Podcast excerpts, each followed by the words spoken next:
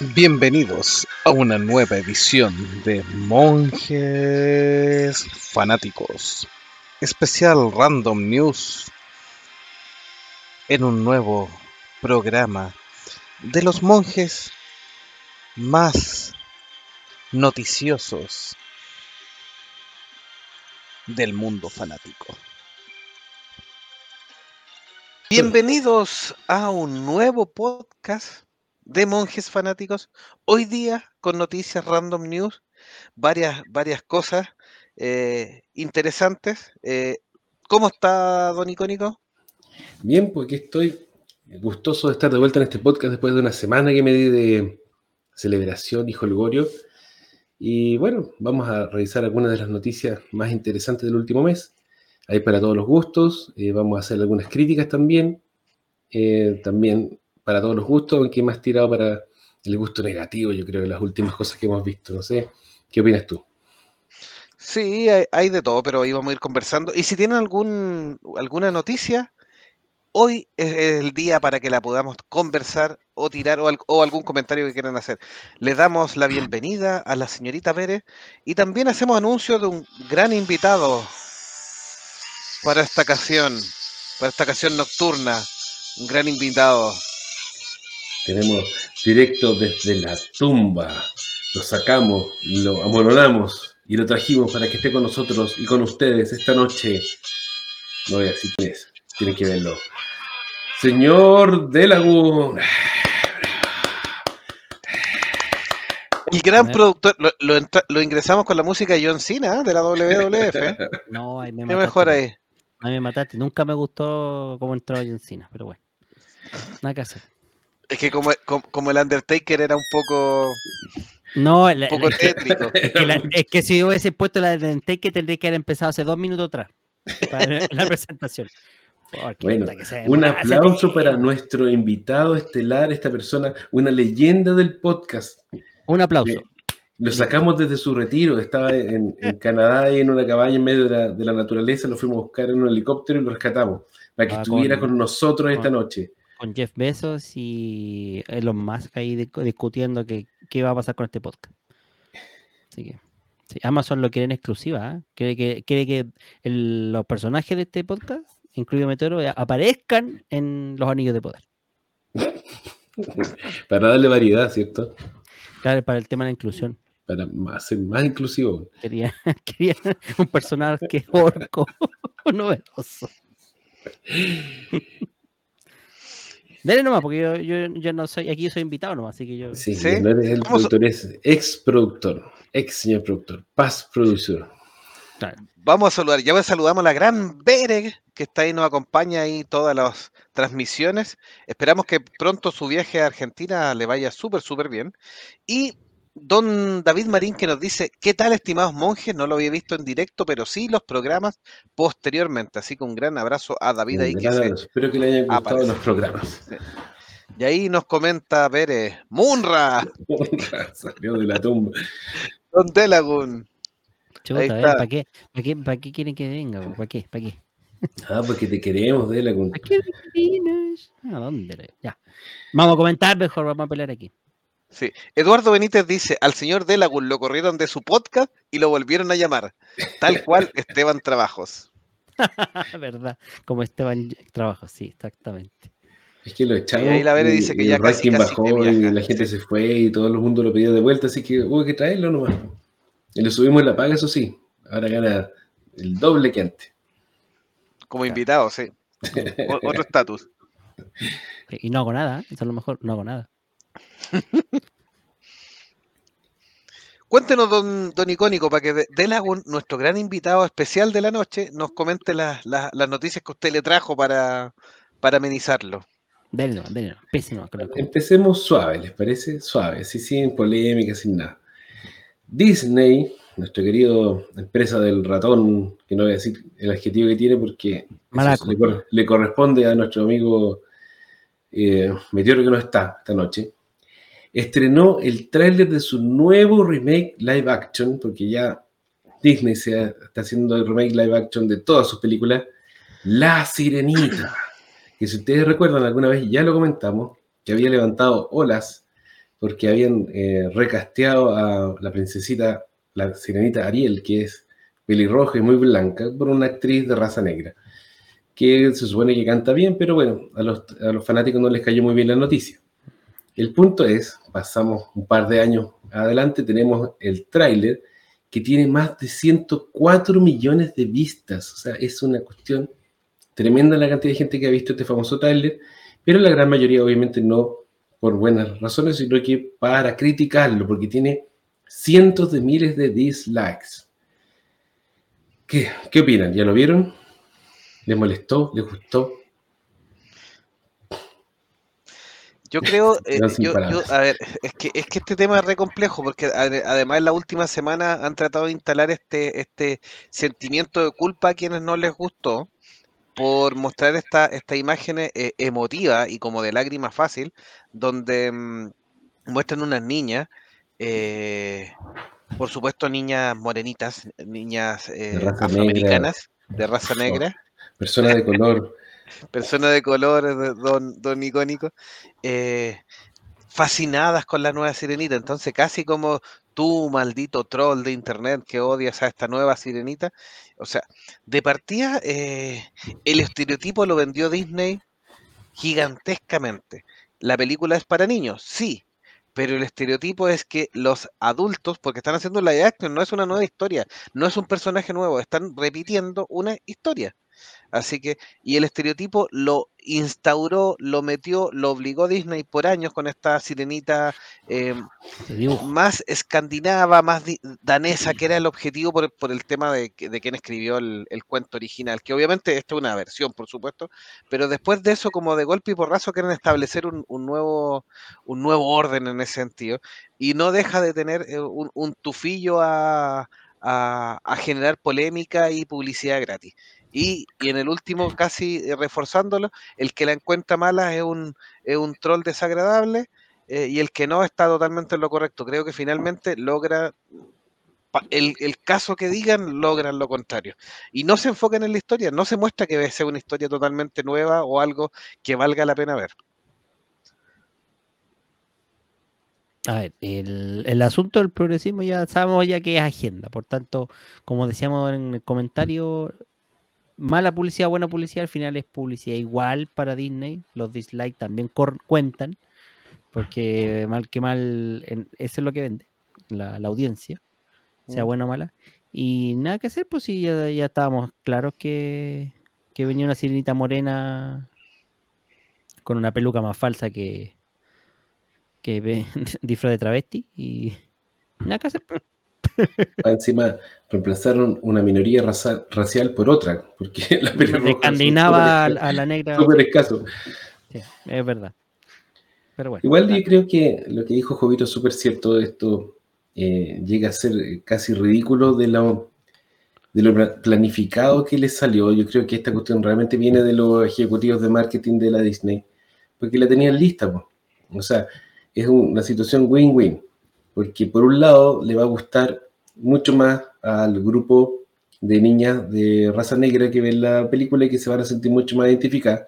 Esa cuestión es una realidad y es innegable que hace falta de repente más representación de las minorías en las películas. Aunque la discusión ahí está abierta, lo que dice ver en los comentarios, no, lo que dice David Marín en los comentarios, que para otras versiones tienen otras series, lo cual es cierto, lo que dijo Bere, que hagan nuevas princesas también es cierto. Pero por otro lado, eh, para la gente que no le iba a gustar esto, porque era predecible que había gente que no le iba a gustar, ya tenía la respuesta lista, o sea, son racistas. Ustedes son racistas. Y eh, la tercera ganancia es que, como dijo Jovito, te guste o no te guste el video, el hecho de que haya una polémica de por medio genera vistas y las vistas generan marketing. Finalmente la gente que se va a molestar con esto y que no va a ver la película son, no sé, adultos blancos, eh, rubios o qué sé yo, que inicialmente probablemente tampoco la hubieran visto, ¿cachai? No es el público objetivo de este tipo de películas. Así que eso, pues yo creo que le hicieron de oro los de Disney, me saco el sombrero, consiguieron su objetivo, eh, siniestro, porque es una cuestión súper siniestra, apelar a este tipo de conflictos que son súper reales y que eh, pueden herir a la gente de manera real. Eh, Disney lo usa para sus fines de generar más dinero y, bueno, es súper feo. Sí, y yo creo que al final tampoco logran el objetivo, el objetivo vendible que es el tema de la inclusión, tampoco se logra. O sea, queda finalmente una nueva afrenta, un nuevo, un, una- un nuevo conflicto entre las personas, entre los que la, la odian, los que les da lo mismo, el que, entre que defienden un lado y otro, y finalmente el estudio cuenta y cuenta las vistas, los billetes.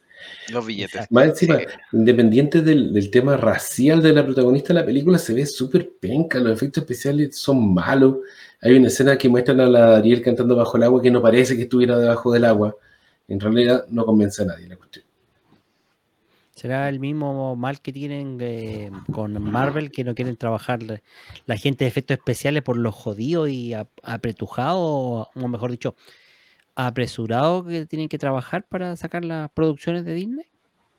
O sea, Disney y Marvel es lo mismo, o sea, tienen las mismas empresas contratadas, el, el mismo, eh, es no hay otro. Es tercerizado, o sea, todo es tercerizado, por tanto son como cuatro o cinco estudios que se encargan de, los de los efectos y por tanto asumo que por ahí va la cosa.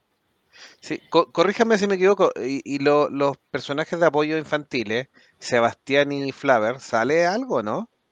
No, ¿No? No muestran nada, ¿cierto? Todavía. no creo. no, No, yo lo vi una vez y, y no, no sale.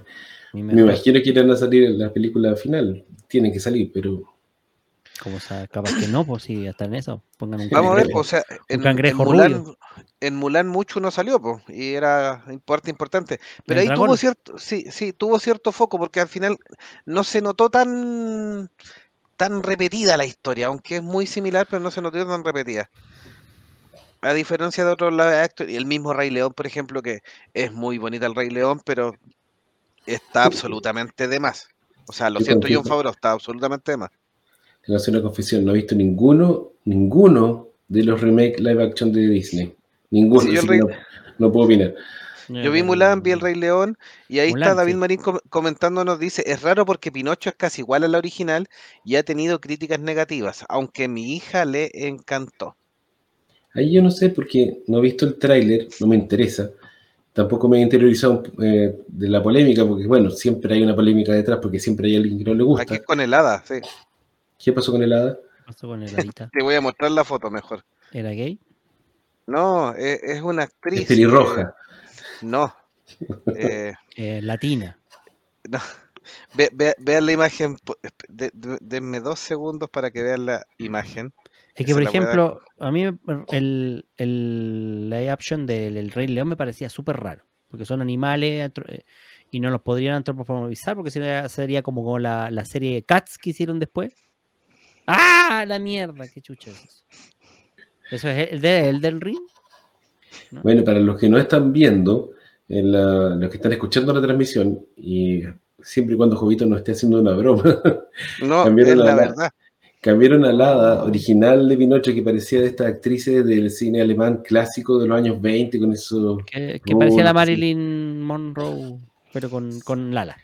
La cambiaron por una actriz de raza negra que es a atractiva, la, a la Grace Jones, pero con. en su estilo, Sí. sin eh, eh, pelada.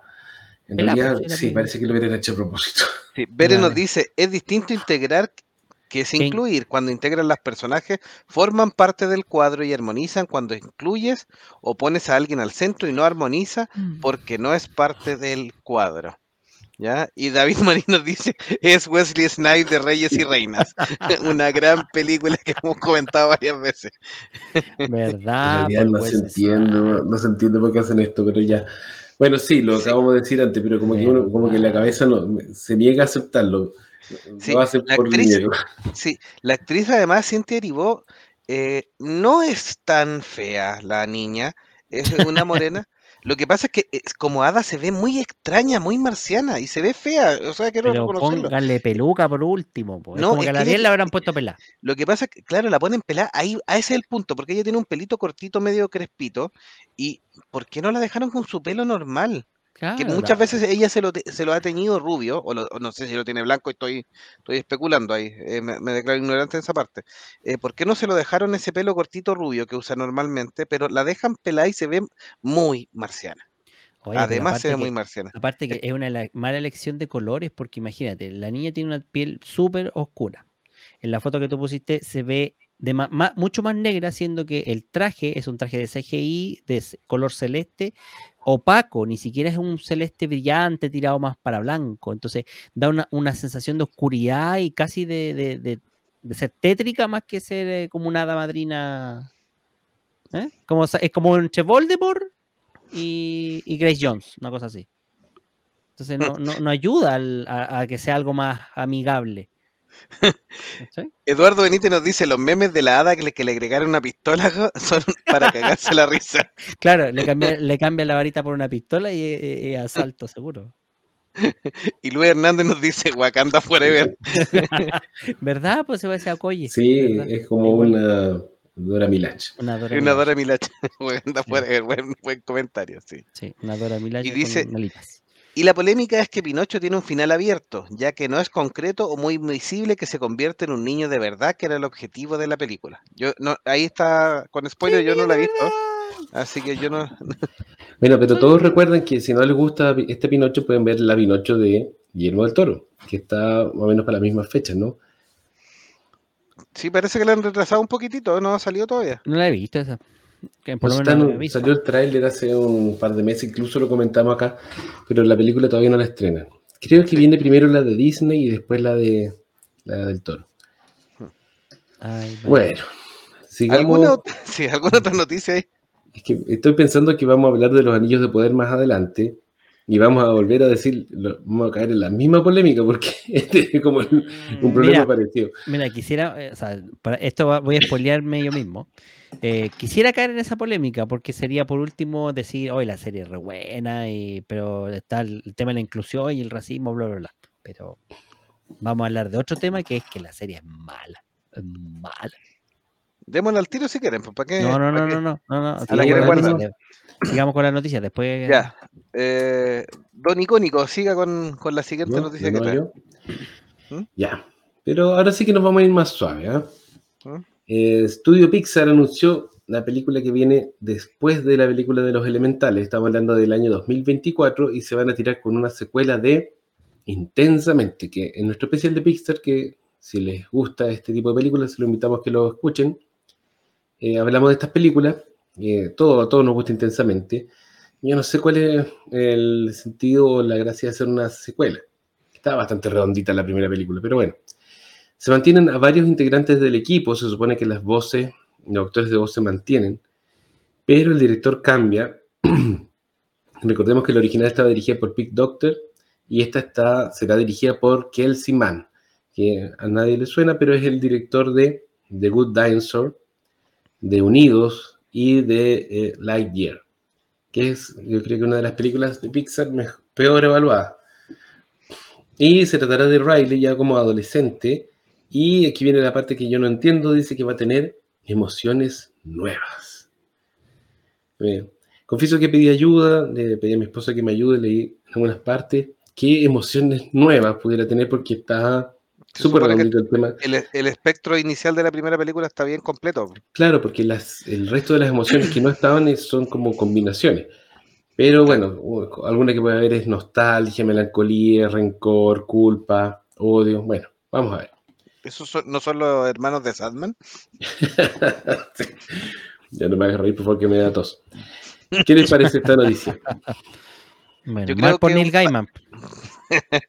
Yo creo que era un, un paqué. Es un Pero para ¿para qué. Sí, además que de- del listado, del listado que tú señalaste del director, Unido es la única que me entretuvo, eh, pero Lightyear la encuentro fome, que fome, que y se- siento que tenía tanto potencial y que de hecho yo celebré cuando dijeron la mm, eh, van a hacerla en relación al juguete que tuvo Andy. Le encontré que podía tener tanto potencial la película y la encontré tan fome que, que el gatito me encantó, pero la película es fome, que es fome. Y Unido no es ni una maravilla, él me entretiene, pero no es ni una maravilla. Entonces creo que... Y el gran dinosaurio eh, también es fome. El gran dinosaurio, me acuerdo haberla visto en el cine hace muchos años. Eh, es una película que es, es bonita, pero no es una película chispeante, llena de originalidad como uno espera de, de Pixar. Y Unidos a mí me gusta, la encuentro entretenida, una película que toca la fibra sensible de buena manera, pero tampoco es de las películas más destacadas del estudio. Entonces, bueno, no sé si sea buena idea seguir dándole proyecto a un tipo que claramente no es de los más destacados. Pero bueno, hay que ver. En una de esas saca el, talento del bolsillo que tenía guardado y hace una mega película, no lo sé. Fracasar con estilo, le dicen, nos pone la Vere. Pero es idea mía, o sea, de todo lo que han hablado recientemente y coincido con Jovito en la crítica de la ayer, que la estuve viendo con mis niños y, en verdad, de hecho, pensé en algún momento que era para, para adultos más que para niños, no por no porque encontré que fuera mala, sino que porque encontré que era como nada que no, no era película para niños, como que encontraba que la temática era como más densa de lo que podía haber sido y por tanto aburrida, como para que fuera para cabros chicos. Eh, no encuentra que está como obligada a, soportar su propio sistema Disney Plus, eh, sacando, teniendo que sacar estos refritos de sus propios series y películas de antaño que en su momento tuvieron un gran éxito, como para poder competir de tu a tu. O sea, claramente eh, Pixar era un estudio que rebosaba creatividad hace unos años y últimamente ya no rebosa esa misma creatividad y como dices tú, recurren hacer de repente secuelas que parecen innecesarias. Es que, en paralelo, en paralelo Disney tiene su propio estudio de animación. Recordemos que Disney Animation Studios está en paralelo con Pixar, tiene el mismo dueño, comparten en el fondo la misma, el mismo espacio publicitario, el mismo lugar en la parrilla de Disney Plus. Y las películas de Disney Animation Studios eh, están cada vez más buenas. O han salido varias películas muy buenas últimamente, entonces uno cree, lo que le entra la duda, si no estará el padre en este caso Disney, favoreciendo más a uno de sus hijos, dándole más recursos o mejor talento que al otro. No sé.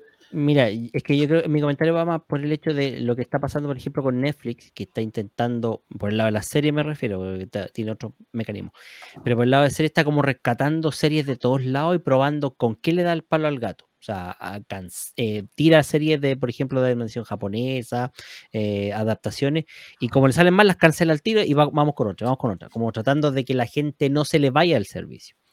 Yo creo que Disney tiene la presión al revés, o sea, como que está tratando de captar y como tiene un buen catálogo de clásicos para atrás, está haciendo esto de explotarlo y sobreexplotarlo.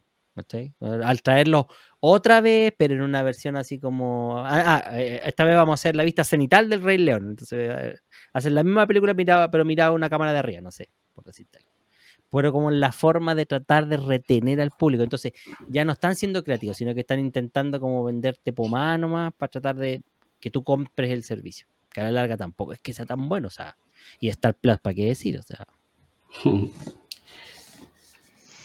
Sí, como bien la Vera nos dice, se supone que es la película que vio Andy, los viejujos que vimos Toy Story y nos teníamos que creer esto. Exactamente. esa era la idea. Esa era la idea. Se supone que esta era la película donde sacaron los juguetes y Andy quedó loco, loco, loco. Por eso decía, no parece película de niños. Tú la ves y la historia, la, la historia apunta que es más densa de lo que una película para niños sería. O sea, un, piloto traumado, eh, sintiéndose culpable porque dejó a, un grupo en un, abandonar un planeta.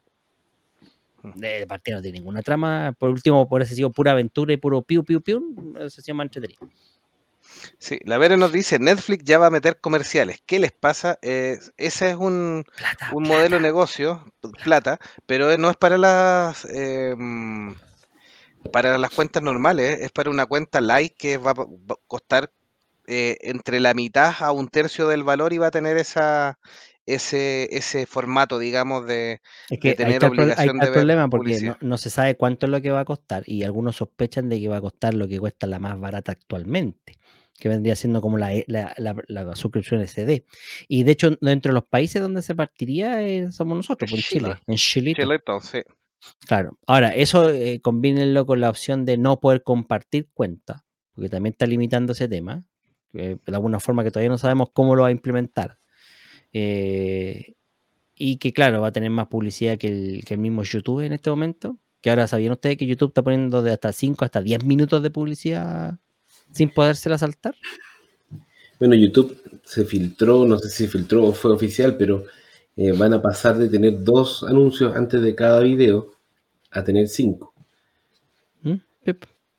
si a mí me preguntan si usted tiene, que escoger un servicio de streaming y no tiene mucha, mucho dinero, uno de los primeros que debieran contratar es YouTube Premium, porque en realidad en YouTube uno encuentra prácticamente todo, casi todo, y si te sacas esa cantidad increíble de propaganda que viene antes, eh, mejora mucho el servicio.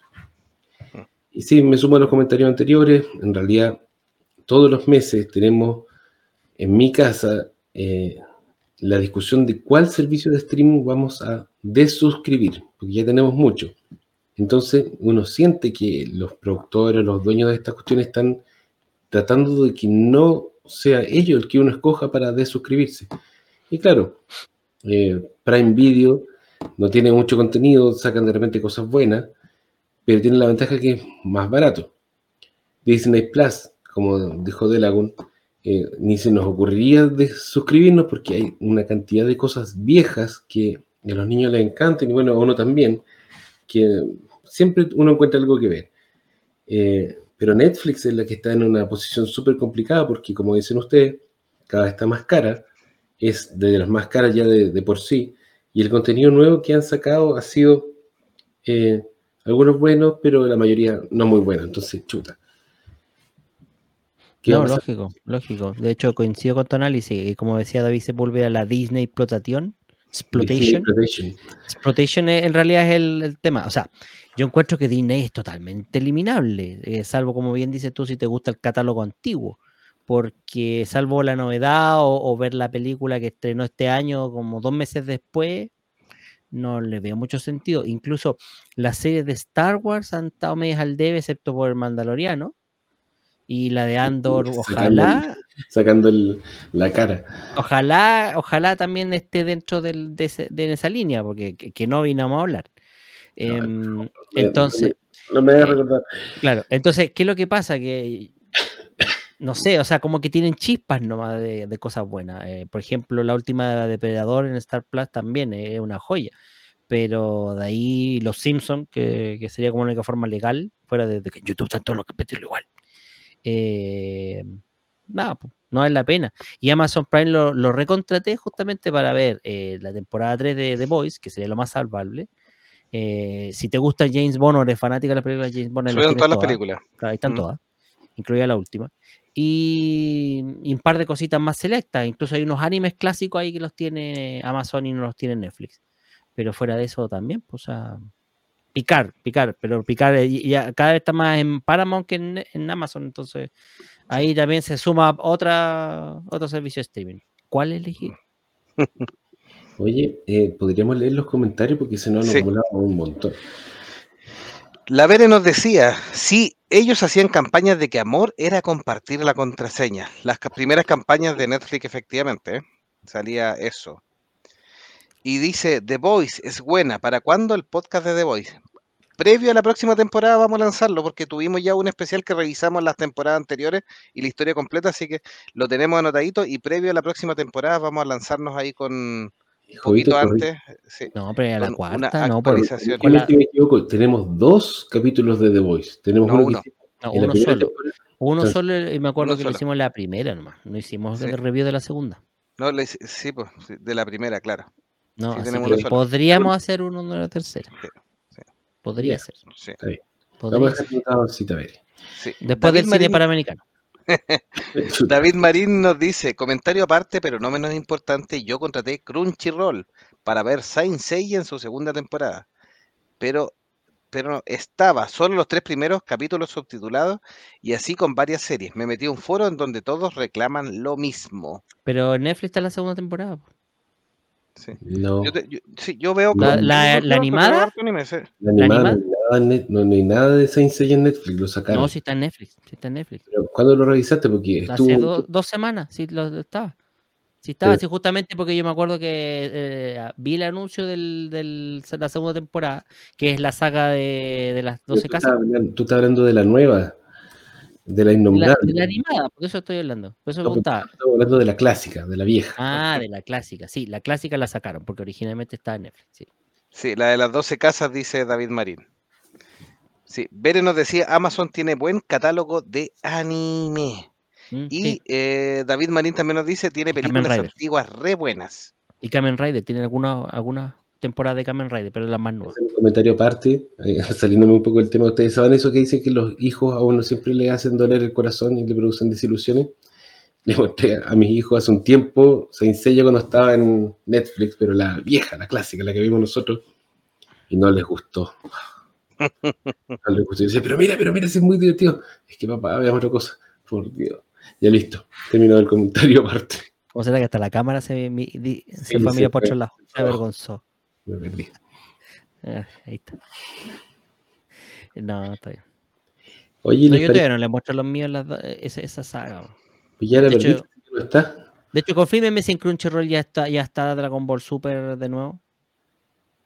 ¿Mm? Alguien que me confirme, porque eh, ¿En se supone que en Crunchyroll ya estaba Dragon Ball Super hasta, hasta el, hasta el final del torneo, porque estaba la primera parte nomás. Oye, ¿qué le Sí. pareció eh, Dragon Ball Super? Así, La película no la he visto. No, pero la serie en general. Sí, decente. Bastante me buena. El, torne- la- el torneo, el de torneo los, de los- del universo, es sí. Genial. Lo encontré bueno. Sí. Ya, está bien. Sí, vale la pena. Esperemos la segunda la tercera temporada o segunda, no sé, segunda temporada de Dragon Ball Super próximo año. Sí, pues esperemos, esperemos. La, la película dicen que es maometana nomás, pero bueno, es, es lo que hay. Eh, Nunca he esperado que sea tan buena. No, a mí ninguna película de Dragon Ball me pareció buena, así como tan buena como la serie. Ahí David no- Marinda lo estaba confirmando. En Netflix no está la primera en dos partes previo a las 12 casas. ¿Ya? de las películas de Dragon Ball, la mejor es la de Yanimba. No me pregunten cómo se llama, porque esto no me pareció. Sí. Oye, ¿les si la siguiente noticia la enlazamos con esto? Dale. Pero Jovito iba a decir algo. Sí, Mm. iba, iba a, a señalar una noticia, de hecho, eh, se coló en la última semana que Discovery finalmente tiene dos planes eh, en, bajo la manga. El primer plan es seguir tratando de empujar el tema, pero a raíz de tanta diferencia entre lo que obtuvo y lo que gastó respecto a, a- a conseguir Warner Bros., dicen que Discovery habría puesto a la venta nuevamente todo, todo lo que es Warner. Entonces, en No, menos de seis... No. Pero ¿es rumor eso o qué? No, no, no, no, sí, de, y de hecho, Llegaron a dejar la embarrada y la van a vender ahora. Lo, lo hicieron Claro, sí, lo cortaron en pedacitos y se van. sí. Y de hecho, la compañía Comcast, ¿ya? Que tiene en este minuto a NBC Universal, estaría interesada, incluso los rumores son bien cercanos, porque dicen que han visto al actual presidente de Warner Bros. Discovery, David Zaslav, que asumió ahora con todo este cambio, reunirse con personajes de Comcast porque estaría llevando a cabo las negociaciones. Ahora dicen que Comcast estaría interesado en llevarse eh, Warner, que eso implicaría también DC, pero el tema, el punto de inflexión ahí sería con HBO, porque Discovery inicialmente no querría vender HBO, pero Comcast quiere comprar el paquete completo. Así que va- vamos a ver en qué siguen estas negociaciones o si finalmente terminan, en una de esas terminan deshaciéndose solo de DC, ¿ya? O solo de Warner, y ahí hay que ver qué es lo que va a pasar, porque esto, esto ya cada vez está más enredado. Que a ellos les conviene porque tenían, un- o sea, tenían la idea de lanzar Universal Plus como Sí. streaming y al final lo echaron para atrás. Y si no mal me equivoco, el señor Sasla era uno de los que estaba metido en esa decisión de tirar para atrás esa cuestión. Hace varios meses atrás. Y, Qué bajo caído. Claro, Warner. y resulta que, claro, o sea, le a Qu- Qualcomm le convendría eh, comprar todo para, porque sería simplemente funcionar los programas que le faltan de la línea Universal y tendría un gran catálogo. Ahora, si se saca HBO Max, HBO Max es otro tema, entonces ahí ya sería más difícil, no tendría mucho sentido quedarse con el puro DC nomás, porque de a dónde lo va a transmitir. Sí, pues ahí hay que, hay que ver no qué tiene pasa. tanto peso como para. Es una marca potente, pero no tan potente como lo es Marvel hoy en día. Marvel podría perfectamente tener un streaming solo de Marvel y sería más, más exitoso que un streaming de DC. Hay que, hay que, hay que ver lo que pasa. La Vere nos ponía ahí eh, respecto, me imagino que a Amazon, porque ahí me, me perdí un poco en lo de la Vere. No, dice- esos son de Disney. Sí, el planeta del tesoro, la locura del emperador Atlantis, Jamie el durazno gigante y lo mismo, esos son de Disney. ¿ya? Sí, todo es de Disney, sí.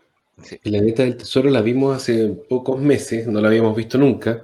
Es Es buena. súper buena, sí. Sí, eh, fue Súper subvalorada, pero súper buena. Sí. Es súper buena.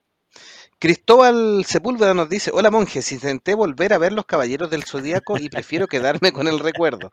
Es que es muy lento y repetitivo. Nunca entendí para qué Chiryu tenía armaduras y siempre se las sacaba. Yo siempre pensaba que, que era como la el personaje de Talía en las teleseries. Quedaba ciego, sordo, le, pasaba- le pasaban todas las tragedias y después de la nada, ¡pum! resurgía y volvía a salir. Pero tenía que sacrificarse, entonces era como el más. Las armaduras son como simbólicas, con que te tengas Sí. un pedacito de armadura puesto ya te sirve, porque Pero- si te comparas las armaduras de Mm. oro que cubrían entero el cuerpo versus las armaduras de bronce, por ejemplo, la armadura de Hydra que no cubría nada. Entonces, claro, pues, con que tengan, no sé, los- el cinturón y las botas, Chiru estaba protegido. No sé. No, Y pues la Vera nos dice, sí, la Vera nos dice, qué listo, se quedan con HBO y le siguen ganando la plataforma. Tontos si no se quedan con DC para explotar a Wonder Woman, Superman y Batman. ¿Y con quién si ya no les quedan actores ya, pues? Sí, Galgado dentro de las noticias, de los rumores, dice que se está pololeando a Marvel. O Marvel se la está pololeando a ella.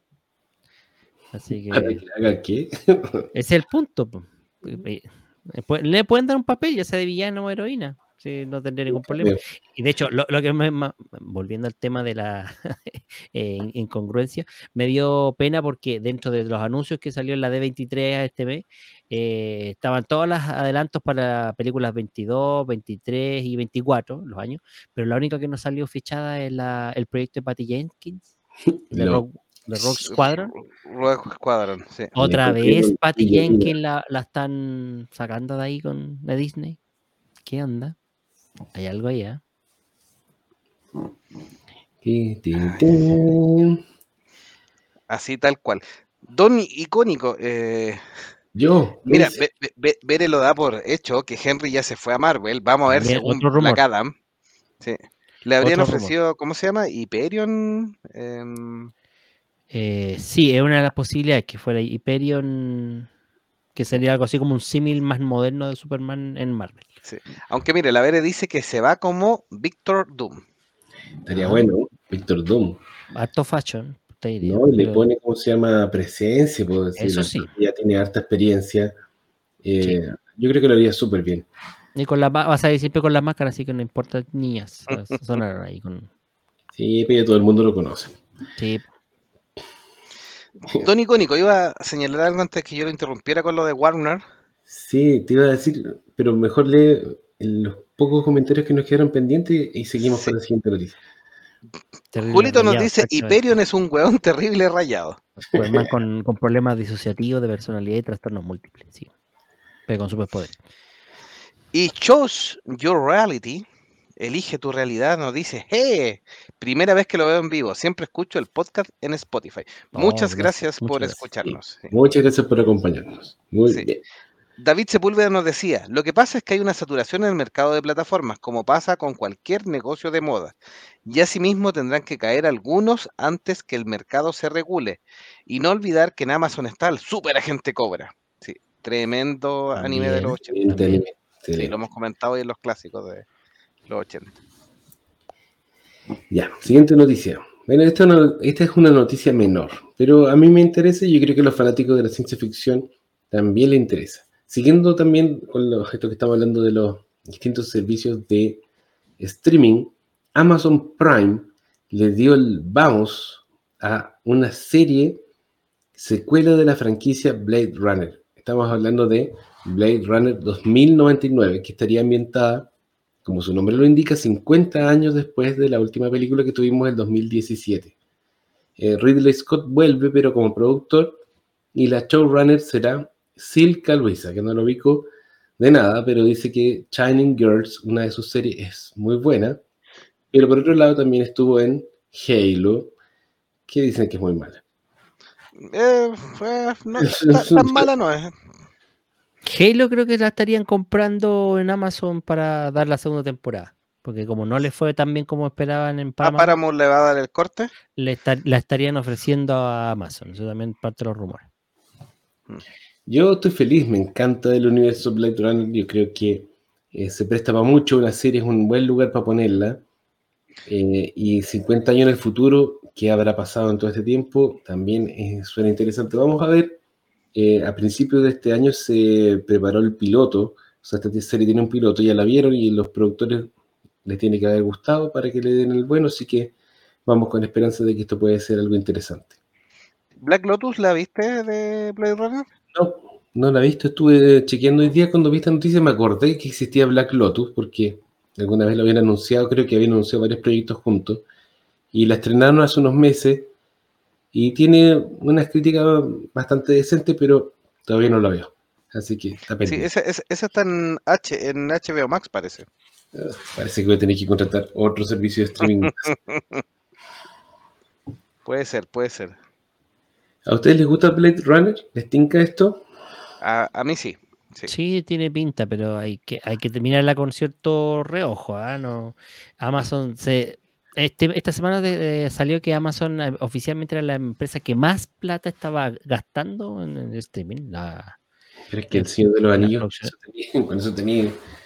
eh, pero y si querés hablar de eso, ahí vamos a tener otro, otro crítica. ¿Cómo es que podemos votar plata en productos malos? ¿ya? Entonces, por eso yo te digo, hay que tener cuidado con lo que pueden hacer con, con Blade Runner. O sea, si no le ponen una buena historia, independiente que se llame Blade Runner o Halo o El Señor del Anillo, esto no va a resultar. Bueno, el- una, la empresa productora asociada a este proyecto es Alcon Entertainment, que son los de Blade Run- Runner 2049, pero también son los de The Expanse, en la misma Amazon que yo Ah, sí. Así que bueno, cruzando dedos de que tengamos un buen producto de calidad de ciencia ficción para los fanáticos. Ese es buen punto. La Roca, además, que le pone plata a Henry y, y presiona a Warner. No creo, no creo. No creo. ¿Es verdad lo que dijo Meteoro alguna vez de que La Roca no, no se llevaba bien con, con Superman? Lo más probable es que esté contento que se haya ido. Pero Meteoro dice que le tiene fe a que, a que lo logre, que aparezca en Black Adam. Mm, Mira, esa cuestión mm, es un edificio que se viene cayendo hace años. Estoy hablando de, de C y Warner. Y si de nuevo lo venden, si estos rumores que ustedes cuentan resultan ser ciertos y los vuelven a cambiar de mano, o sea, olvídate, tenemos un desastre en, digamos, en las perspectivas a futuro de las distintas producciones. Nadie sabe, ni siquiera los, yo creo que los productores, pero mucho menos los fanáticos, qué es lo que va a pasar con los personajes. No sabemos si vamos a seguir con Pattinson, que se supone que tiene un contrato para muchas películas, o si va a volver eh, Affleck, o si va a seguir Henry Cavill, o nadie sabe, nadie sabe. Todos tiran para su respectivo lado y la, gente a cargo de esto, que son los que tienen que cortar el queque, se van cambiando de mano, o sea, van cambiando de cara todo el tiempo, entonces, chuta. Yo lo vengo diciendo hace tiempo, yo sé que ustedes les carga esta, esta idea, pero debieran partir de cero con el universo eh, cinematográfico de la DC y hacerlo bien de una. Porque Hereje, te gritaría Meteoro. seguir, eh, estirando el chicle con todo esto, uff, es agotador. No, el problema es que le pasaría lo mismo que, que esta cuestión de mm, la de la de Amazon, la de Netflix, perdón, que dijimos que, que era buena pero llegó tarde. O sea, tendría el problema es que ya está, está medio saturado el tema de los superhéroes, digámoslo con sus letras. Y mm, em- empezar todo de nuevo, yo creo que no da. No da. La gente como que estaría medio aburrida. Así que, Que ya está aburrido. por eso. O sea, Marvel que eh, han llevado la batuta en el tema y que son los que lo han hecho mejor. Yo sé que esto es subjetivo y que eh, podríamos discutir, pero aparentemente son los que han hecho mejor, han sabido aprovechar mejor el auge de las películas de superhéroes. Ya están con serios problemas para sacar productos que generen interés y que sean de la misma calidad que estamos acostumbrados. Entonces, chuta, DC tiene unos personajes potentísimos, pero ya llevamos, ¿cuánto? ¿20 años? No, quizás mucho, 10 años dando votos con los personajes. Entonces, chuta, seguir nuevamente tratando de hacerlo funcionar de esta manera quizás no sea lo más sabio. Claro, es que por eso te digo, a partir de nuevo implica, eh, incluso la idea esta de Saslack de hacer eh, un proyecto de 10 años, ya parece que es demasiado, porque imagínate tener que empezar de ahora, con, incluso con los que estaban 10 años más. O sea, para el 2034 tener la Liga de la Justicia, llámale 3, 4, 20, 1. eh, no, yo creo que ya a esa altura nadie te va a aguantar tanta película de superhéroes a menos que tengan una historia suficientemente poderosa y lo. Los más fanáticos sí la, la va- van a ir igual, como procesión ahí.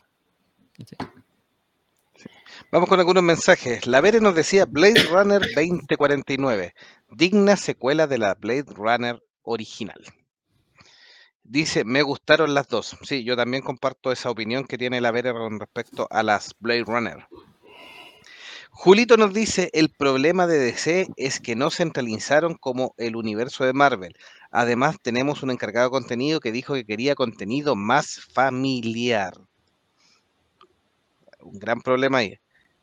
Además salió el rumor del recasteo de Flash por lo de Ezra Miller. Más, más Todavía encima, o sea, sí. imagínate que con todos estos problemas, además, Ezra Miller está haciendo puras leceras.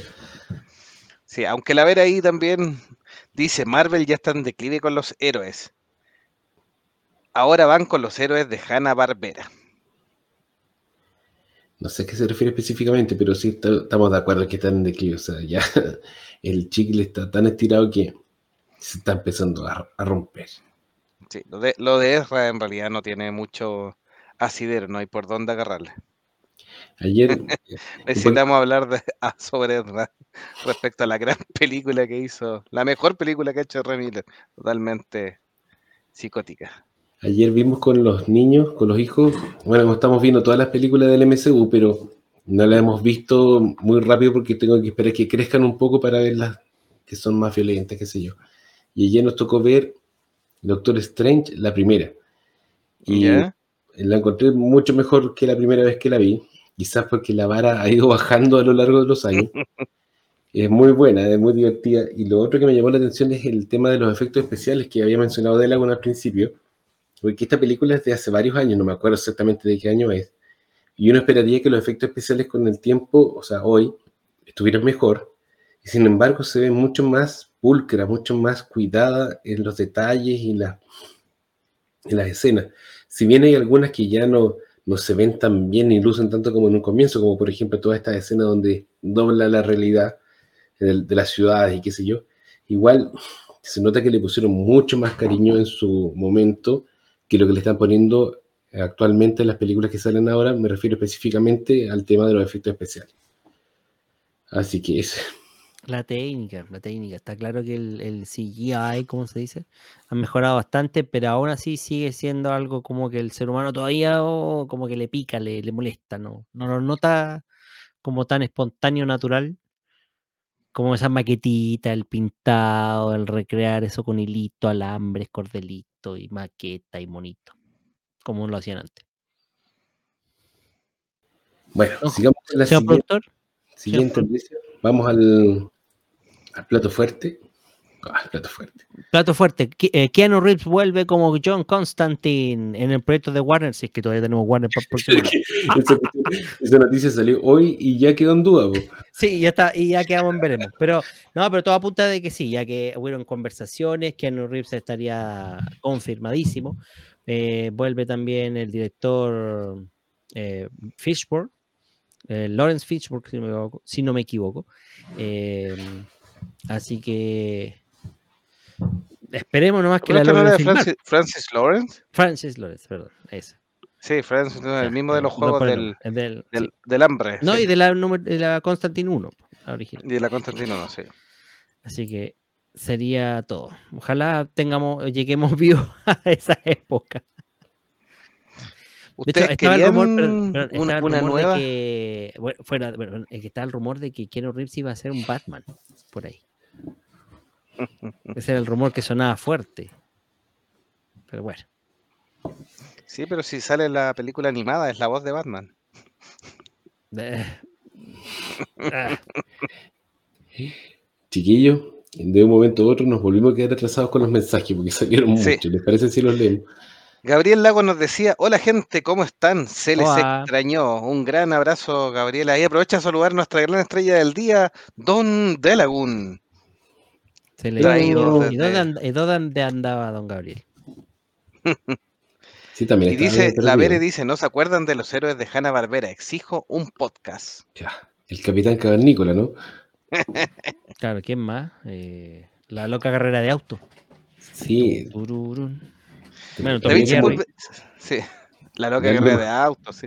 Los locos de la galaxia también. también. El oso yogi, El oso yogi. Pi- Pierno Doyuna. Claro. pierno de ayuna. Eh, David Sepúlveda nos decía, el tema es delicado, pero pregunta para el panel, ¿será la inclusión forzada la culpable del declive de Marvel? No es malo que se cambien paradigma, pero cuando ocurre en toda película o serie, ¿no será contraproducente? no, el mejor ejemplo es eh, Thor, Amor y Trueno. Independiente, sabiendo cómo era Taika Waititi, en realidad la historia es malita, es simplona. Incluso yo, yo diría que fuera del, como película sola entretenida, pero como historia del canon MCU, no aporta nada, así, pero del verbo nada. Yo creo que no, yo creo que el declive es porque hay agotamiento del tema, o sea, nosotros no como audiencia nos hemos puesto un poco más exigente que con lo que nos están entregando, pero por otro lado ya están raspando un poco el fondo de la olla en cuanto a historias y personajes. Eh, se han demorado quizás en tirar a los X-Men, que eso es una, un tesoro de historias y personajes carismáticos, y se han quedado este año, por ejemplo, sacando muchas series de personajes B poco conocidos y eh, que no son de repente tan en- en- entretenidas o atractivas para la, para la gente. Por ejemplo, eh, Oh, Moon Knight, Moon Knight, She-Hulk puede tener su seguidor y puede tener alguna, algunos capítulos entretenidos, qué sé yo, pero no son héroes conocidos de primera línea. Eh, recordemos que eh, los Cuatro Fantásticos y los X-Men, que son como los más conocidos de Marvel, todavía no salen y no tienen para cuándo. Y entre medio están como rellenando. El tema de inclusión, claro, genera polémica y muchas veces tenemos nuestras discusiones acá en el podcast, pero finalmente lo que importa es que la historia sea buena, los personajes sean carismáticos y los actores se tomen sus roles con, con mucho profesionalismo y que lo hagan bien y la película está bien, o sea, que sea además súper inclusiva no, no la define si va a ser buena o no, o si va a ser exitosa o no. Eso por lo menos es mi opinión. No, yo también considero que no, no la hace exitosa o no, del el sentido de la inclusión, pero por eso digo, o sea, eh, un personaje como She-Hulk igual podría tener historias y participar en arcos argumentales más potentes, pero lo que hicieron con la serie fue simplemente una burla, o sea, no le dieron más historia porque no se les ocurrió nada bueno el mismo arco de- con la, pseudo villana que al principio era todo como que ah, va a pelear contra Titania y resulta que el, el último capítulo es un bodrio, po, un bodrio. O sea, es- eh, más pretenciosa no puede ser en términos de fashion. Mm, O sea, no sé a quién va dirigida la, la, la- la verdad. No, No no sé. definitivamente. No sé, te juro. Entonces, me, me- eh, con Moon Knight que le tenía harta esperanza yo, n- yo no conozco el personaje en los cómics, pero se cayó al final. Y, y eso, por último, te da a decir, pucha, ya puede ser que las demás series vayan rellenando y construyendo un mejor uni- universo. Partimos súper bien con, con WandaVision y incluso con la, la de mm, Ojo de Halcón, que ya está, está un poquito más fuera del- de, esto mismo. Pero como te digo, lo de She-Hulk ya raya en, en lo absurdo, entonces no aporta nada y con este nuevo arco de Carne Conquistador tampoco aporta nada. Y, entonces cuando Víctor, Amor y Trueno, encontré que era casi lo mismo. Era, eh, habrían hecho esa cuestión en una serie y ese tiene el mismo tono. Y hubiese importado lo mismo, cero. que quizá están sacando series que no son para todo público, lo cual está bien. Por ejemplo, Miss Marvel está claramente dirigida a un, público más joven que, nosotros, lo cual está bien. Quizás She-Hulk está dirigido a un público, no sé, que le busca una serie más chistosa para pasar el rato sin tanta preocupación por el, gran arco argumental eh, interconectado del MCU. También es válido. Eh, el problema es que no tienen otro producto de la línea principal eh, que haya salido en paralelo, porque como dice Delagun, Thor, la última, si bien puede tener sus eh, defensores y detractores, a mí me gustó, la encontré entretenida, no hace avanzar mucho la, la mega trama. Y nosotros, a lo largo de los años y de las distintas fases del MSU, como que nos hemos ido acostumbrando a un cierto ritmo en el cual las películas eh, van preparando o sembrando el terreno para después un, un mega crossover y esta vez parece que no va a ser así. Eh, Así que sí, eso. Es que lo que pasa es que yo creo que se adoptó el- el- la forma de contar historias que tenían los cómics. Acuérdate que cuando hacían estas sagas, eh, donde ap- aparecían muchos eh, tirajes, muchos números y, y distintos personajes, todo conllevaba a una gran historia que, por ejemplo, el caso de Secret Wars, que era la que se había anunciado como me- eh, mega evento de la fase 5 y 6 eh, las distintas historias iban de a poco contándote y, armando el, el trasfondo de esto del Secret Wars. Em, por ejemplo, qué pasó con el Reed Richards de, Tierra Ultimate, em, que también tuvo una parte relevante al final de Secret Wars, o qué es lo que estaban haciendo los Avengers, eh, los Illuminati, mejor dicho, que ya los vimos en Doctor Strange, pero que en Secret Wars eh, estaban por su, por su cuenta resolviendo el problema que conllevaba la Secret Wars. Eh, aquí no, pues aquí lo que estamos viendo es como un intento de películas en solitario, que claro, en solitario pueden ser más entretenidas. Digamos que, por ejemplo, está bien cerrado el arco de, de Spider-Man, pero el de Doctor Strange, que trató de meterse con, con la serie de WandaVision y de Spider-Man a su vez, como que no terminó de cuajar.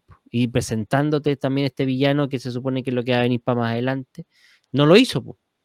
Ah, Nunca apareció, entonces también creo que están tan inconexos que, como bien dices tú, nos acostumbramos en la serie del infinito, en la saga del infinito, a tener películas conectadas y que fueran un hilo conductor a la, trama principal y al gran evento que, fue Infinity War. Y aquí no tenemos nada de eso. po.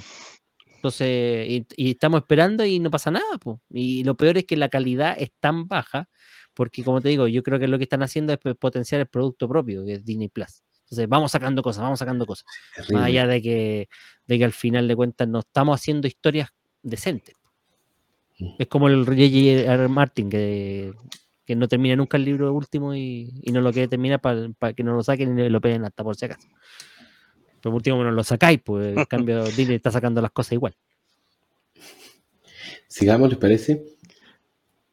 Sí, Alejandro Pereira nos decía saludos monjes y publicación, decía. Yo entiendo que quiere Ahí decir me, me perdí público. en su publicación. Saludos y, y público, al público. un gran saludo a Alejandro Saludos Pereira ahí que nos acompaña cada vez, muchas veces teniendo su trabajo, así que le damos un abrazo. David Marín nos dice, en Amazon subieron un remake, Good Night Mama del 2014, que a la vez es un remake de una gran película llamada El Otro. Ahí en una recomendación de David. Y la Vere nos aclaraba algunos héroes. Johnny Quest, el fantasma del espacio. Berman. Ahí sí, hay varios ahí. Vamos a hacer un especial de, algo- de los personajes de Hanna-Barbera. Sí. Em, Cristóbal Sepúlveda nos dice, lo mejor de Marvel fue Capitán América, el Soldado del Invierno. Y de DC hasta el momento me quedo con El Hombre de Acero, aunque en realidad lo mejor son sus películas y series animadas. Era lo que había. Claro. Ha Es que pasado lo- tiempo del hombre de acero. ¿Cuántos años han pasado? más de 10. Sí, un montón. Sí.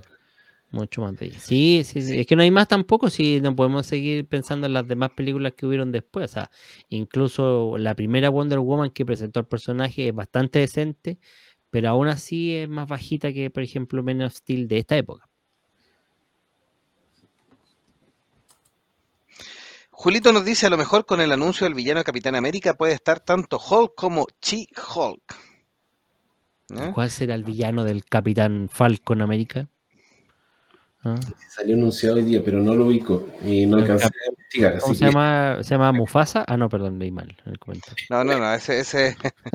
David Marín nos dice, Disney hará una secuela live action del Rey León llamada Mufasa. Sería como precuela en realidad, David. Sí, sí, Pero sí. no, no, yo no entendí que fuera live action. ¿Es live action? Yo entendí que era animada.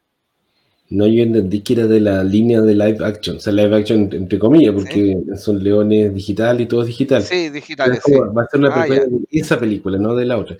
¿Qué va a ser cuando Ya. Mufasa iba al colegio con el papá de, de Simba? Una cosa así, no sé. ¿Cómo va a ser? Si me pasa el papá de Sigma, pues.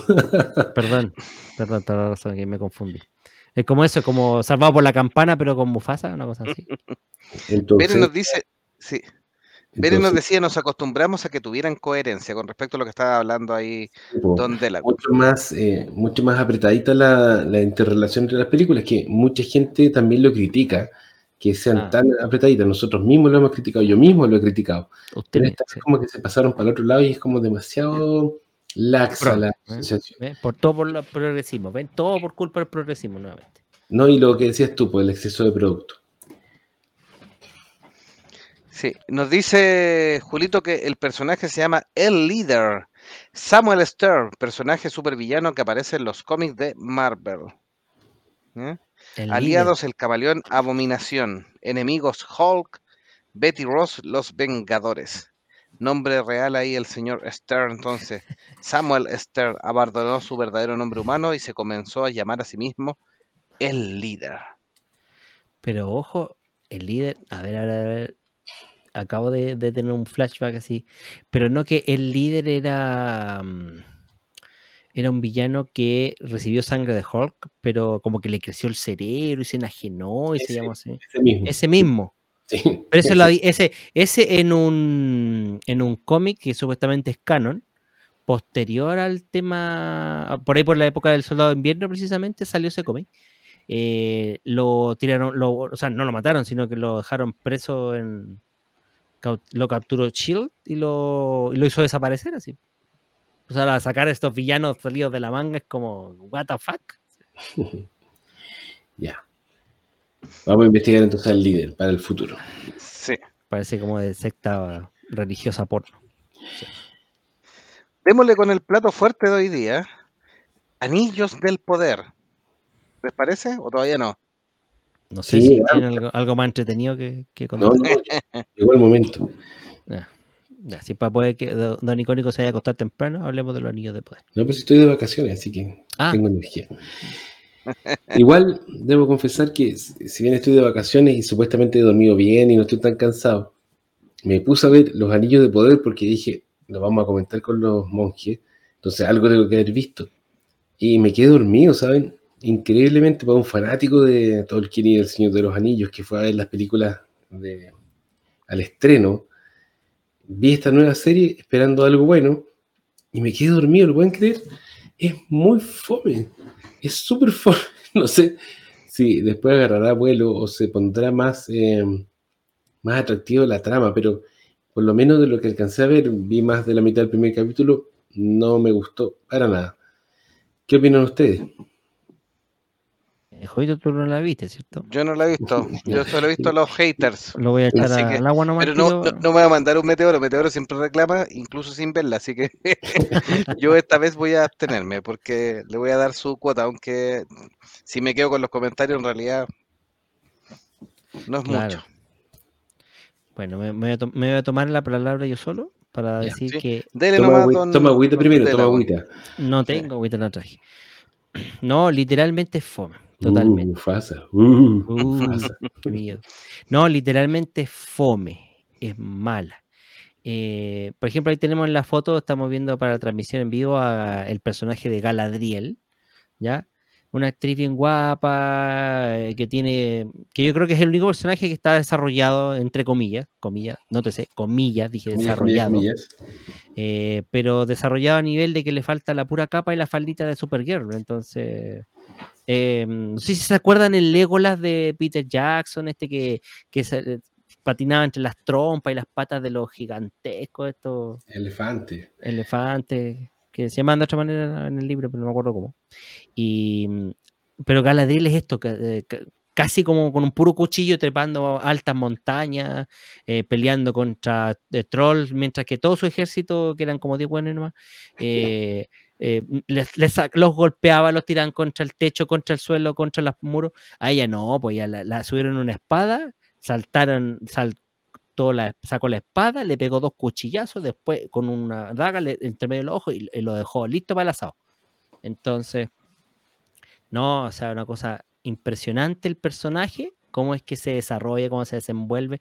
Encima después lo condecora, el rey de los elfos le dice, ya, te ganaste tu jubilación, así que ándate para la casa. Y la weona no quiso. Eso es todo el episodio 1. O sea, todo un desafío del, del- del segmento femenino aquí empoderado que quiere toma- eh, eh, marcar la, la presencia de que es la protagonista de la serie. Ahora, eso es el resumen cortito y entretenido porque el resto de la serie no aporta nada. Los hobbits que se llaman, que son medianos aquí, son ultra lateros. Los humanos son ultra malos. Los orcos desaparecieron. Y aparece el elfo negro. Listo. Se la aporte. Y no hay nada de historia. Entonces, ya en el segundo capítulo, al final del segundo capítulo, aparece algo que cae del cielo. Que, que pinta en la trama, que, que chucha hace la. Ahí ya fue como que ya vomité y, y- me, me puse a ver Convulsionar. una. Claro, no convulsioné. Y no, y no es por criticar que sea o no sea obra de Tolkien, ah, no, no estoy- e- es el hecho de que la serie no cuenta nada. Es como que lo único que hace es mostrar pseudo historias cortitas de, perso- de personajes femeninos que buscan como eh, escapar del estereotipo que tienen eh, impuesto dentro de su sociedad, de su linaje, de su raza, y para contar, pues. No, no, no ni una wea más. Entonces, sí, no, no me voy a aguantar los seis episodios u ocho que son, porque no, no. La verdad que es un fomerío tremendo y es más larga que la cresta cada episodio, una hora veinte. No, no, no, señor. Si, me- si, si, eh, si fuera meteoro de, de ratitas, le daría menos cinco al tiro. Ratitas negativas. Ratita negativa. He dicho, caso cerrado. Bueno, te voy a decir que me da gusto tener de vuelta a De Lagún con su comentario emocionalmente cargado. Bien. Gracias, gracias. Sí. Solo para ponernos al día con los mensajes, la Vera nos decía Mufasa. Uh, Uh, Mufasa. Mufasa. Uh. Tiemblo de pensar lo malo que va a ser respecto a Mm. live action de Mufasa. Don Luis Hernández nos dice, quería pedir disculpas ya que el fin de anterior no pude verlos en vivo ya que andaba en el velorio de la tía Chapela, la reina de Inglaterra. ¿Verdad? Mire, pues, don, sí. don Luis, hicimos con Meteoro un especial de la monarquía, así que se lo dejamos ahí en Spotify, donde puede ver lo que hablamos sobre la monarquía. eh, así que ahí está en, en extenso. Hablamos de alguna serie, alguna reina ridícula y algunas otras cosas más, más la opinión personal de el Sir Meteoro ahí, miembro de la Commonwealth. Así Lord, Lo- Lord Meteoros. Lord Meteoros. Ya. Y la Vere nos decía, monje icónico se quedó esperando algo bueno y se quedó dormido. Qué irónico. Mira, yo creo que, bueno, no, no vi suficiente como para opinar con más profundidad, pero de lo que he leído de los comentarios de los fanáticos, le hace falta una historia mejor que te haga eh, conectarte emocionalmente con los personajes y que te importe lo que les está pasando, porque si no, estás es simplemente ver los lindos paisajes y, el- y la buena producción de las armaduras y qué sé yo. Claro. Y Galadriel, por lo menos lo que lo alcancé a ver, no, no conecta mucho. Parece una chica emo, eh, con deseos de venganza, típico de los, de los años 90 y no mucho más. Le falta un poco más de, mm, de textura a su caracterización. Y eso, bueno, la actriz hace lo que puede. Yo creo que es culpa de los showrunners y los guionistas que Mm. de repente enfocaron mucho en la presentación del producto más que en, el, en la sustancia del producto, que era el temor que teníamos, lo planteamos hace muchos meses cuando hablamos de esta serie, ojalá que la trama sea buena, ojalá que la historia que te cuentan sea buena, ojalá que sea entretenida, que sea un aporte al, al mundo de Tolkien y en realidad parece que hasta ahora no. Es que la premisa es mala, porque la premisa de la historia, que, en realidad está tan mal desarrollada que en cierto modo tú la captas al, tiro, y, pero inmediatamente notas que no tiene para dónde ir. La premisa es que eh, están en la, primera, en, la, en la primera guerra contra Sauron, logran derrotar a Sauron, y donde parte la historia como tal de la- del- los anillos de poder es cuando Sauron se retira a las tierras del norte. A, la- a- a- cómo sería el equivalente en el, en el juego eh, de tronos eh, a Westeros, a- a- al reino eh, Winterfell, claro, al, al reino helado, de- más allá del de- muro. claro. Y, y claro, entonces ahí donde parte la escena que les contaba yo, donde salía la Super Galadriel persiguiéndolo allá, peleando sola, diciendo terrible bacán. Entonces, y, y lo que es- en- da a entender de que toda la trama gira en esto, con el- la idea de que Sauron anda suelto, va a volver, y va a volver, y va a volver. Chan. Pero Chan, Jovito, chan. vela y danos tu propia opinión. Sí, voy a, voy a, voy a, voy a hacerme un, ti- un- un tiempo en, en cosas más buenas que, está- que están que- dando. Sí, es que por eso, entonces, Tómate un e- cafecito bien cargado. Claro, a eso métanle, métanle todos los, otros cuentos progres. Por la, la niña que está como renuente de ser una hobbit y, que, lo- piensen, los hobbits son súper, en, en esa época eran súper eh, eh, aislados de su del resto de la Tierra Media. Eran iguales que en la Igual que la- de Jackson, pero más pobres. O sea, Más la pobre, casa más- claro, más menos lujo, que Más eran más sucios, que sí, pero eran exactamente igual. Pero la, la que es la pseudo protagonista es justamente la que quiere salir a explorar y como salir de ahí y ver qué más allá. Tiene el lado de los elfos, el elfo negro este que tanto han criticado que eh, no había un elfo negro y Meteoro estaría despotricando dos horas porque hay un elfo negro. Bueno, lo que hace es comerse a una de las chicas que es humana. ¿viste? Y ese está, como una especie de un amor interracial que, que no debía ser, pero es. O sea, es Y listo. interracial al cuadrado. Sí, también. Sí. Eso. David Marín nos trae una noticia que dice ahí, en el 30 aniversario de Power Ranger, Mighty Murphy Power Ranger, David Joss vuelve a la siguiente temporada llamada Cosmic Fury y se confirman a los mismos actores de la serie anterior siguiendo la línea de la era Sordon. Para todos los fanáticos ahí de Mm. Power Ranger que hicimos un especial también ahí en. Monjes Fanáticos, hay un- una buena noticia ahí de David Joss, uno de los Power Rangers clásicos de la franquicia que nos comentaba David Marín. Go, go, Power Rangers. Definitivamente entonces, para cerrar la parte de Anillo del Poder, Don Icónico dice, le voy a seguir viendo, adiós. Mira, yo creo que no la voy a seguir viendo, pero tengo que consultar acá en mi casa porque obviamente yo no soy el que manda y capaz que a mi esposa le tiene que seguir viéndola, así que puede que le demos una segunda oportunidad. ¿Ya? Vamos ¿Dónde a la pon? No lo sé, tengo que pensar si hago el esfuerzo de aburrirme otras dos horas más de mi vida con el, con el tercer episodio. Porque no, no me atrevo. De verdad que no me atrevo. De hecho, tengo pura ganas de ponerme al día con The Voice, que es donde ¿Ya? prefiero gastar la suscripción de, de Amazon y no en ese bodrio. Como la callampa, del. Poder, era. No estás al día con The Voice, No. pero es que no hay donde perderse. pues, Bueno, de The Voice, eh, ahí está, pues ve, no, no voy a entrar a discutir ahí con las prioridades. Sí, pues acuérdense que igual dijimos que íbamos a esperar los cinco capítulos de Anillo del Poder más o menos para ver si, si hacíamos un especial de, de destrucción por último. Pero parece que no va a valer ni la pena. No, no vale la pena. Tendría que ser un especial súper aburrido. Tenemos que divagar, pero sin decir chistes ni cosas así interesantes.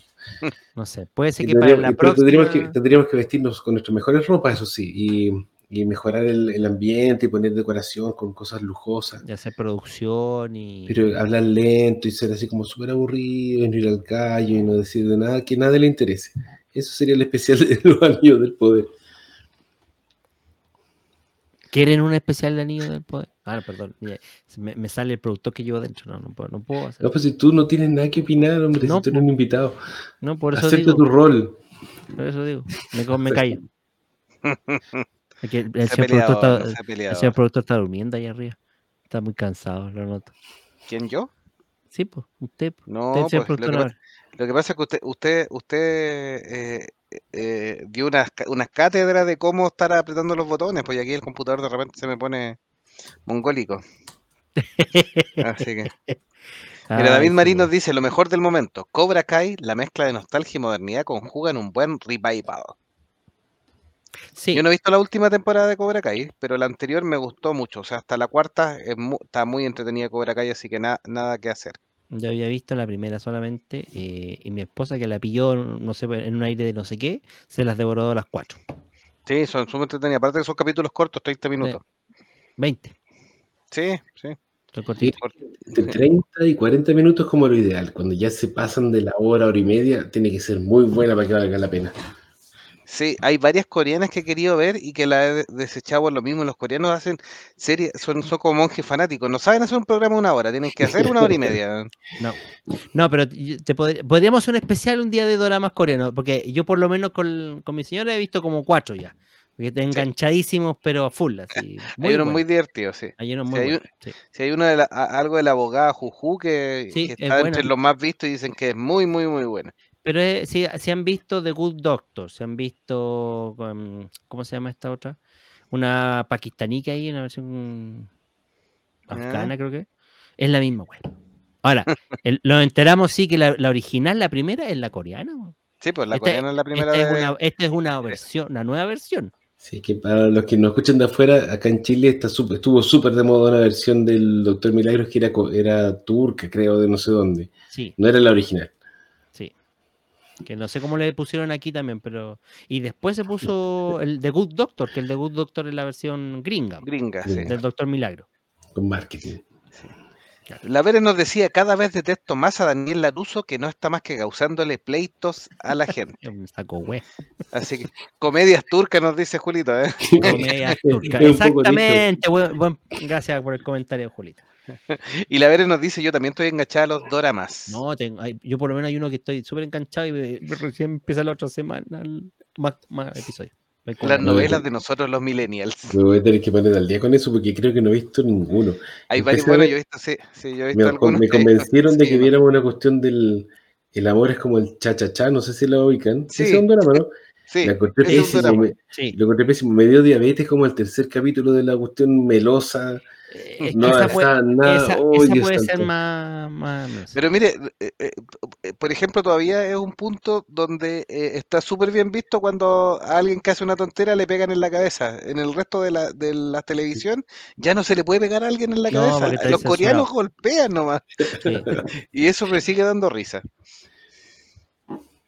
Así que les quería traer como ya pa- para ir cerrando el, el punto. Obviamente eh, tuvimos la gran fiesta de la televisión que fueron los Emmy, ¿ya? No voy a extenderme en, en demasía, em, pero los grandes ganadores, por supuesto, son los servicios de streaming, ya siguen arrasando hace rato que ya reemplazaron la televisión más tradicional. Y obviamente HBO, Apple TV y Netflix, ¿ya? Eh, hay, obviamente, todos los servicios terminaron celebrando una y otra cosa. Hasta Disney eh, em, festejó sus tres premios, cuatro premios Emmy que obtuvo, pero son categorías muy técnicas, las categorías más específicas, más, más potentes, se las llevó finalmente HBO, em, Apple TV y eh, Netflix, ¿ya? Algunas cosas notables. Succession, mejor serie dramática de HBO. Mejor serie cómica Ted Lasso de Apple TV, que se llevó además el, sí. sí, que se llevó el, me- el mejor actor principal y el mejor actor secundario con Brent Goldstein ahí, una buena novedad. De Jason Sudeikis se, su- se, se sospechaba, pero que se lo llevara también Brent Goldstein fue toda una, una novedad ahí.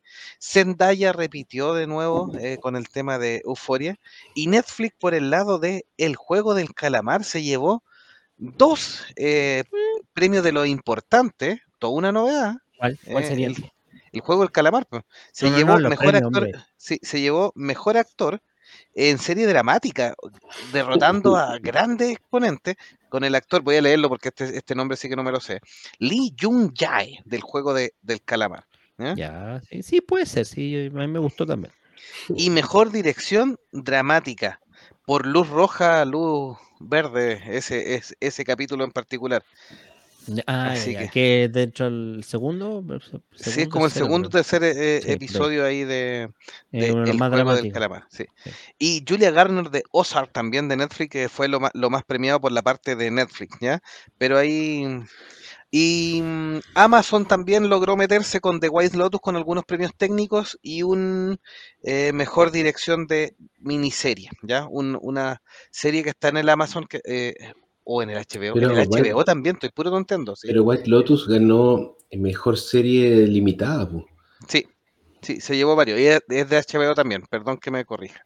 Así que eso es entre lo más relevante de, de, los de los semis donde se premia. Hay tanto premio que en realidad es muy difícil. El, gra- sí, el gran perdedor sí fue Better Call Saul, eh, cual en su cuarta o quinta temporada ya ha acumulado una cantidad de nominaciones gigantescas y no ha logrado llevarse ningún premio. Eh, muchos pensaban que eh, Bob O- Odenkirk iba a lograrlo esta vez, pero no fue lo suficiente. Está bueno. Así que Lean los comentarios tan, tan sí. buenos. Vamos a ver ahí. eh, dice, monje icónico, mírese, estamos muertos. Esa es buena. Estamos muertos, buena, sí. Ah, sí, la de Netflix. Estamos Ah, pensé, muertos que la me del estaba, me- pensé que me estaba diciendo que esta- me había aca- acabado. No, no, no. sí, también, pero fuera de eso, no, la, esa la vi yo también. eh, Es un muy drama. buena. El de los eh, adolescentes que quedan atrapados en el colegio en medio de una pandemia. Ya, pero miren, hagamos una Sí, cosa. pues, es ustedes, monje, háganme una lista, no sé, tres o cuatro de los más importantes, los veo y los comentamos en un capítulo especial. Mira, Nuestro Horizonte Azul, esa también es muy buena. Vincenzo, Es un esa- programa más... Pero decidanlo primero, no me digan tanto porque no, no, no hay tiempo. No hay tiempo para tanto. Sí, y Luis Hernández dice en cuanto a Cobra Kai, sí me gustó mucho la quinta temporada.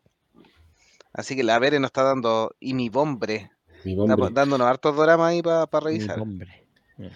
Sí. Felipe Sebastián Tapia, que aprovechamos de saludar lo que ha estado, dice Zendaya lo suficientemente joven para seguir interpretando adolescentes con crisis, pero muy vieja para ser cortejada por Leo DiCaprio. De eso me está riendo.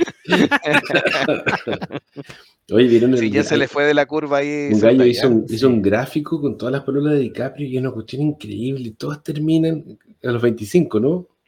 20 y Sí, tantos, sí. Sí, a los Pero 25 ahora. justo, es una cuestión increíble. Creo que una se le pasó y cumplió 26, pero eso fue como una Claro, excepción. pues como Debe que, haber sido- Todas- debe haber sido excepcional esa tipa. es que se le tiene que haber olvidado el calendario nomás. Se acordó, no se acordó del cumpleaños, eso fue. Claro, eso, típico. Oh, estaba ocupado, no me acordé de tu cumpleaños. ¿Cuánto cumplí 26? Eh, oh, tengo una llamada, permiso. Deberíamos haber terminado Te un año. llamo. de- Claro, te llamo. Luis Hernández nos dice en cuanto a las nuevas producciones orientales, me quedo con las películas de acción y fantasía. ¿ya? Están sacando excelentes triples de acción y fantasías en Asia. ¿ya? Eh, ¿Buenas mira, aquí, aquí, X? no, pero de acción, de acción, triples de acción desea. Bueno, una ¿cuál de mezcla de no- acción. No, tiene acciones. Mucha, mucha, mucha acción. Felipe Sebastián Tapa, una que también tuvo nominada, y dice What We Do in the Shadow. ¿Qué ¿ya? hacemos en las sombras? Y los semis ni la mean. Sí, Sí. lo que hacemos en la sombra, basado en la película de Taika, Sí. es excelente. Yo me, yo- mire, yo la he visto, he visto los capítulos no completos porque me he quedado dormido, pero no por fome, sino que por sueño nomás.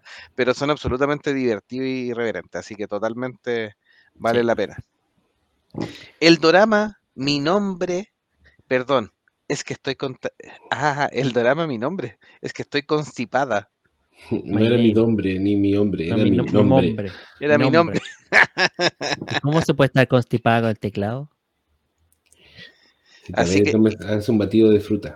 Sí. David Marín nos dice, háganse un podcast de películas taquilleras de los 90 y 80, como por ejemplo Maniquí y Los Goonies. Tenemos un especial de, la, de los 80. Hicimos un especial improvisado de los 80, pero yo creo que esas películas que menciona no estaban. Porque claro, no son taquilleras, taquilleras de, de ese estilo. No, no, hemos puesto ninguna parte. La vamos a poner. La de Maniquí, la de Maniquí que cobra vida y que después- Sí, esa es buenísima. Tenemos que hacer un biograpod de Steven Spielberg alguna vez. Ahí vamos a meter eh, los Goonies. Todas las clásicas, sí. Miren, ahí Luis Hernández nos aclara ahí la- los triple H que andaba buscando, los triple X que andaba buscando de la, era thrillers. Thrillers. Ah, thrillers, no triple. tri- Ahí está, thrillers, ya. Dije, ¿qué estás recomendando? Todavía no llegamos a eso. David Marín nos está dando un palo, dice que vio el especial y no estaban, chuputa Dios. Ya, las vamos a tener en cuenta. ¿Qué Buen, buen, especial? buen ¿Qué dato especial? De las cosas ochenteras, pues si hicimos unos ochenteras, No, pues sí, que él dijo que no están esas que acabas de decir, no están. No, porque hicimos de las como más reconocidas.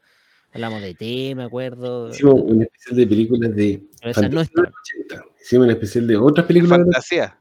Sí, ¿Y no, hicimos con. No, hicimos más, fueron más series que películas, pero eh, de los 80, pero no, fue, Eso, no, esas no que están. Estuvo, mm, ¿cómo se llama? Eh, Gaudi. Gaudi, sí. sí.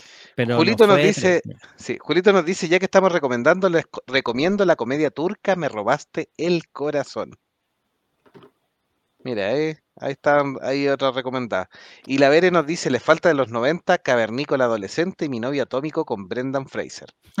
mi novio atómico. Tenemos como va- varias temporadas más del podcast, pero vamos a ir de a poco, de a poco. ¿Qué más? ¿Qué más? ¿Qué más? No, Así que tendría que. el- el- la- nada, no, hablamos de la venganza de los nerds también. Pero... la venganza de los nerds. Esa, esa, esas películas es para que nos cancelen, se las vamos a, a- a- decir que las reseñe eh, Meteoro. El- la venganza de los nerds, los Pero la venganza de los nerds, Porky. esa ya travesura, a esta altura no serían eh, cancelables, al contrario. travesura eh, adolescente, etcétera. Loca, loca Academia de Policía. Loca Academia de Policía. Así que, Así que David Marino dice, las de fantasía de los 90 y 80 es de los mejores que se han mandado. mm. Y la Vere nos está cobrando el ciclo de anime 2022, pero partimos siempre lo partimos el año con No, ciclo de hicimos anime. ¿eh? una sola, no. Hicimos el anime triste este año, po.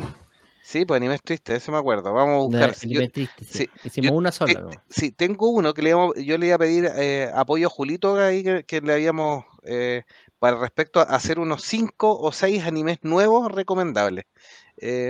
Para que me confirme la One lista, pero ahí lo, lo voy a conversar.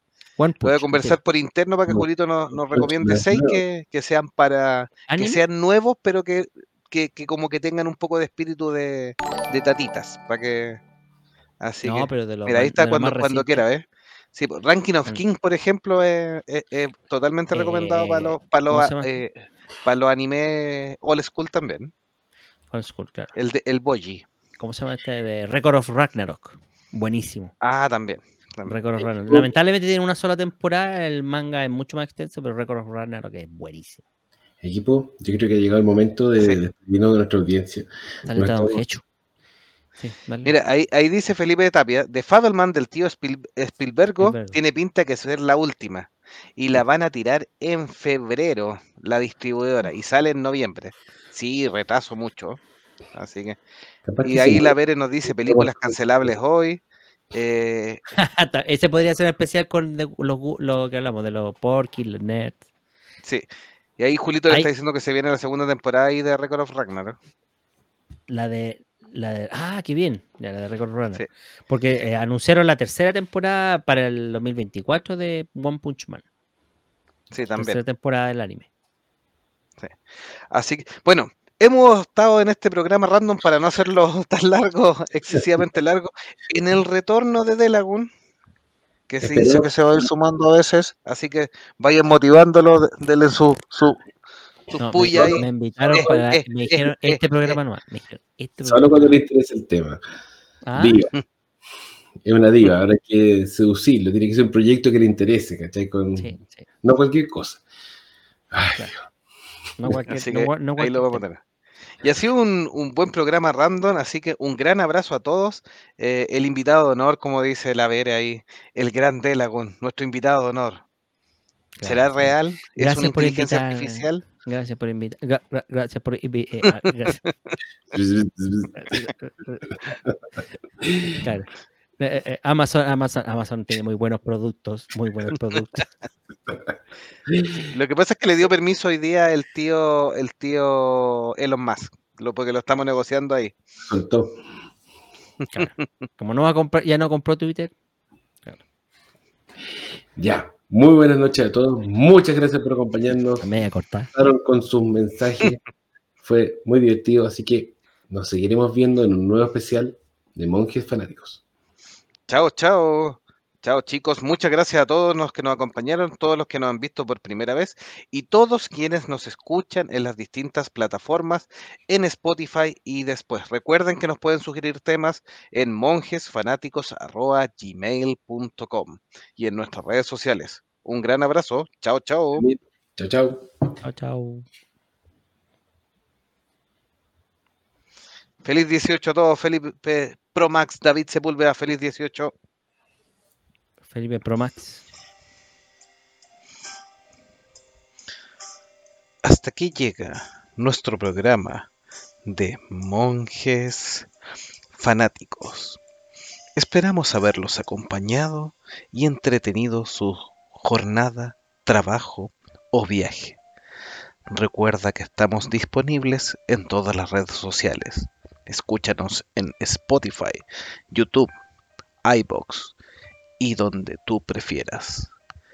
Esto ha sido Monjes Fanáticos.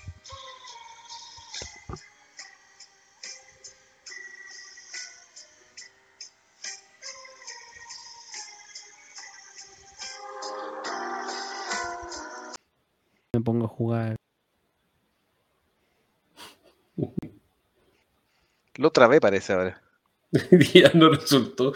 Lo estrategiamos porque estamos al aire, Tulio. Sac- arruinó la sorpresa. Muy bien, gracias. Arruiné. La Pero ahora sí, ahora sí, ahora sí, ahora sí. Mm, Ya, ponga cara de que no- a mí no es sorpresa. Sí, esto, esto, esto en, el, en el audio lo vamos a editar y no se va a notar. Sí, así los que- que lo vieron, no lo vieron, ya. Dale nomás, pues. Así